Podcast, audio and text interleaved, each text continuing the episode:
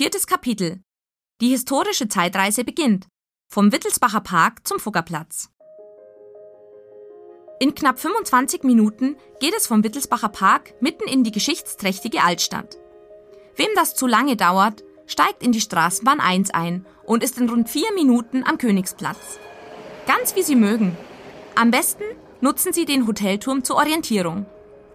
Hinter dem Maiskolben führt die Imhofstraße nach links auf die Gögginger Straße über die Gögginger Brücke. Oder ein paar Schritte nach rechts zur Haltestelle Kongress am Park. Wenn Sie sich für den Spaziergang entscheiden, fällt nach wenigen Schritten auf der Hermannstraße Ihr Blick automatisch auf den stattlichen weißen Kirchturm, auf dem eine mintgrüne Zwiebelhaube thront. Er gehört zu der im Jahr 1603 erbauten kleinen Friedhofskapelle St. Michael. Im Inneren des Gotteshauses fasziniert das fast 350 Quadratmeter große, farbenprächtige Deckenfresko mit dem jüngsten Gericht seine Besucher. Nächster Kulturstopp ist die Annakirche.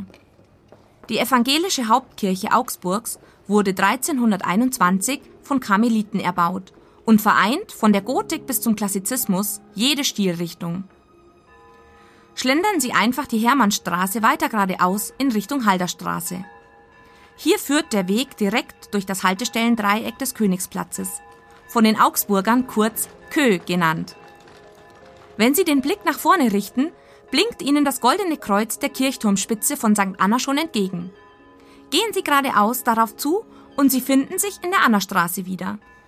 Von hier ist es nur noch ein Katzensprung bis zum Torbogen Annahof auf der linken Seite, der sie direkt vor die Kirchentüre führt. Nun haben Sie die Qual der Wahl.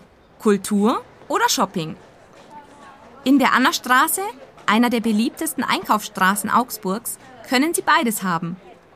Im wunderschönen Altstadtkern mit seinen gut erhaltenen bunten Gebäudefassaden reihen sich charmante Boutiquen neben großen Kaufhäusern und schnuckeligen Cafés. Wer gerne shoppt, wird hier garantiert fündig. Ich rate Ihnen, die Gunst der Stunde zu nutzen und auf jeden Fall in der Annakirche vorbeizuschauen. Hier wurde definitiv Geschichte geschrieben. Sogar der berühmte Martin Luther war schon hier. In der Ausstellung Lutherstiege können Sie sich ausgiebig über die Hintergründe des Hohen Besuchs im Jahre 1518 informieren. Eine weitere Besonderheit ist die Fuggerkapelle.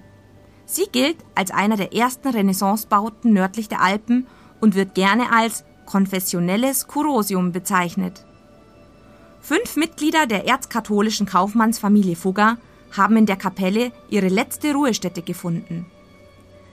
Damals ahnten sie noch nicht, dass sich St. Anna im Laufe der Jahrhunderte zur evangelischen Hauptkirche in Augsburg wandeln würde.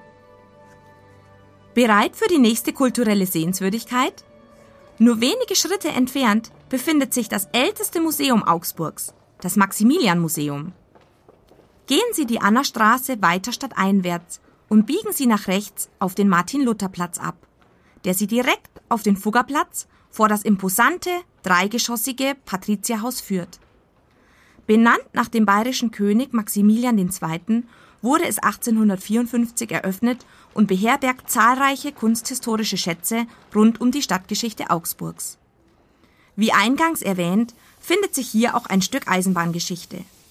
Bahnfans können die Modelle der ersten Eisenbahnwaggons aus dem Jahr 1838 genauer unter die Lupe nehmen oder im Münzkabinett einen Blick auf die zwei Seiten der Medaille werfen, die extra für die Fahrpremiere 1840 angefertigt wurde.